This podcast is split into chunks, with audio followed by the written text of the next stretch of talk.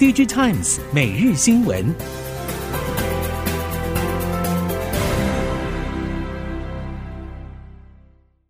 听众朋友好，欢迎您再度收听 DIG Times 每日新闻，我是谢美芳，带您关注今天的科技产业重点新闻。有供应链业者表示，CMOS 影像感测器 CIS 大厂豪威将会严控成本，目标是要减少两成左右。对此，包括同心电、金彩等国内后段封测协力业者已经坦言，对于上海威尔等相关客户发表看法，已经略有所闻。手机 CIS 像是晶圆重组等业务，估计最快得等到明年 Q2 底、Q3 初才回温。业界估计，由于今年上半年手机 CIS 封测业务还没有受到库存调整所冲击，而展望明年上半年相关的业务可能就会出现负成长。DigiTimes 研究中心总监黄明章在二十号举办的一场 DigiTimes 产业趋势发表会 Strategy Next 上表示。衰退幅度达百分之十二，不过未来随着几个主要面板应用市场渐趋成熟，面板产业整体成长仍然期待。像是预估在二零三零年，LCD 产值可望达到七百亿美元规模以上，Micro LED 则将受惠于 AR、VR 的应用而迎来大幅的成长。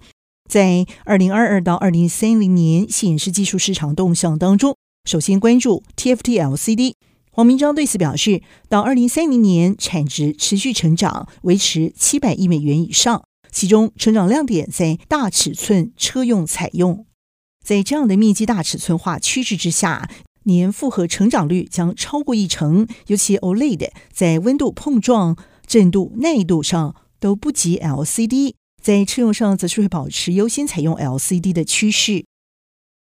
国内石英元件厂西华在二十号召开法说，总经理曾荣梦表示，二零二二年对于石英元件供应商来说，就像是坐云霄飞车一样，今年初供不应求，包括了毛利率报价来到新高。不过大环境变化多端，许多无法控制的因素也影响到上游晶圆、晶棒、石英晶体和电子振荡器等，以致今年下半年营运并不理想。而产业所提到的库存消化问题，曾荣梦认为这是所有厂商都会面临的问题。Q4 营运也会些微下滑，产业调整会到明年 Q1，同时也盼望 Q2 起需求和订单能往上回温。国内台泥集团旗下的台湾通运在二十号携手 Scania Taiwan 举办了一场电动大货卡新车发布会，宣布亚太地区第一部电动大货车正式在台湾挂牌启用。台湾通运董事长辜公仪表示，运输载具电动化是必然的发展趋势，未来会结合台泥储能，为客户打造绿色运输物流整合式解决方案。台湾通运采用瑞典 Scania 集团的二十六吨纯电动大货车，也首创货卡绿色物流服务。目前已经和第一家客户签约，预计明年正式上路。故宫已强调，台湾通运朝向绿色物流运输转型，未来会结合关系企业台泥储能，提供客户充电服务，也协助打造最佳化的运输途径。自驾车相机模组镜片是自驾车解决方案核心零件，辨识行人和驾驶人动作，攸关着乘客的安全。乐金 InnoTech 开发出采用塑胶材料，使镜片尺寸缩小，而且具有价格竞争力的高效能自动驾驶用混合镜片，适合用在自驾车相机模组上。根据韩国媒体《朝鲜日报》报道，乐金 InnoTech。开发出两款高效能混合晶片，分别是驾驶人监测系统使用的镜片与先进驾驶辅助系统 ADAS 用镜片。欧盟建议在二零二五年开始，所有车辆必须要配备 DMS 系统。相关零组件需求正在全球持续升温。虽然目前车用记忆体市场规模仍然是小的。不过，随着汽车电气化发展以及智慧座舱、先进驾驶辅助系统、自动驾驶等技术导入之后，预估车用记忆体市场规模会由去年的四十三亿美元规模成长为二零二七年的一百二十五亿美元，合计二零二一到二零二七年之间市场规模年复合成长率达百分之二十。相较而言，同期车用半导体所有记忆体以及所有半导体市场规模只分别达百分之十、百分之八和百分之六。这也使得车用记忆体在整体车用半导体市场规模中的占比，会由去年的百分之十攀升为二零二七年的百分之十七。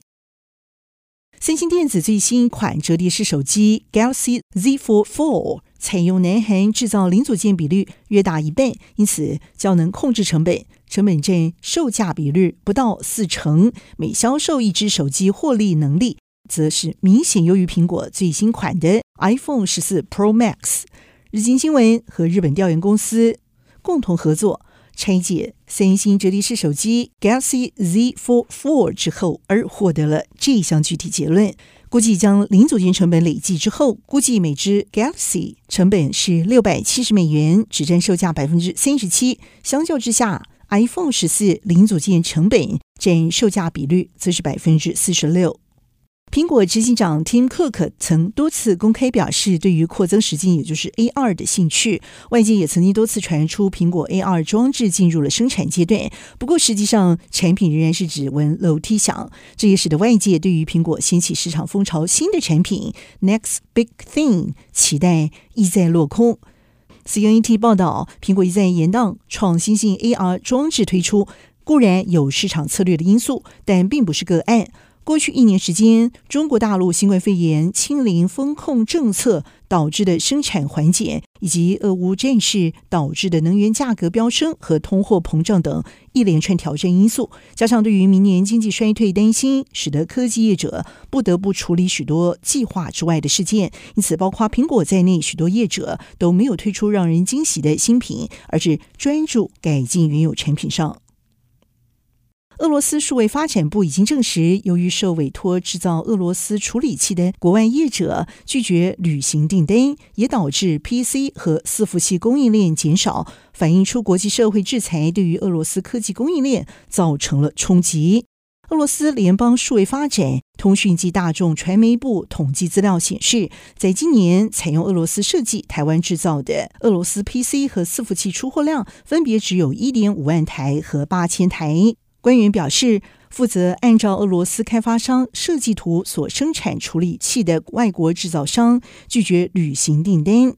由台塑四宝、台塑南亚、台塑石化、台化以及台塑生医共同出资成立的台塑新智能，二十号在台南市永康区正式宣布，将扩大储能布局，和汉可能源、种树能源组成储能国家队，未来会以五个县市、六大案场进行布局。第一座示范案场当天也已经宣布正式启用。汉可能源董事长陈扬渊表示，汉可二零零八年从太阳能光电起家，逐步扩展充电站、储能等业务，目前已经跨入整合太阳能光电、储能、电动车充电站和智慧能源管理、再生能源产业。台塑新智能董事长王瑞宇表示，汉可过去采用特斯拉系统，不过未展开储能建置以及支持国产化。同时，也看重台塑是储能产业先进者，也是全台唯一完整通过 ULIEC 安全认证的国产锂电储能系统。因此，近期已经找上台塑新智能展开合作。台湾再生能源量能持续提升，而为了强化供电的品质，需要能自动快速调频的储能设备。对此，大同智能二十号已经宣布，在桃园观音正式启用自建六 megawatts 日前辅助服务案场，这是全台第一座增强型动态调频备转储能系统。大同智能董事长暨大同副董事长吴振龙表示，台湾二零五零年净零排放目标，仰赖能源转型。在能源转型目标之下，二零三零年离岸风电和太阳能装置要能达到四十个 gigawatts 以上，而要达到这个规模，就需要能稳定供电的储能系统。以上科技产业新闻由 DigiTimes 电子时报提供，谢美芳编辑播报，感谢您的收听。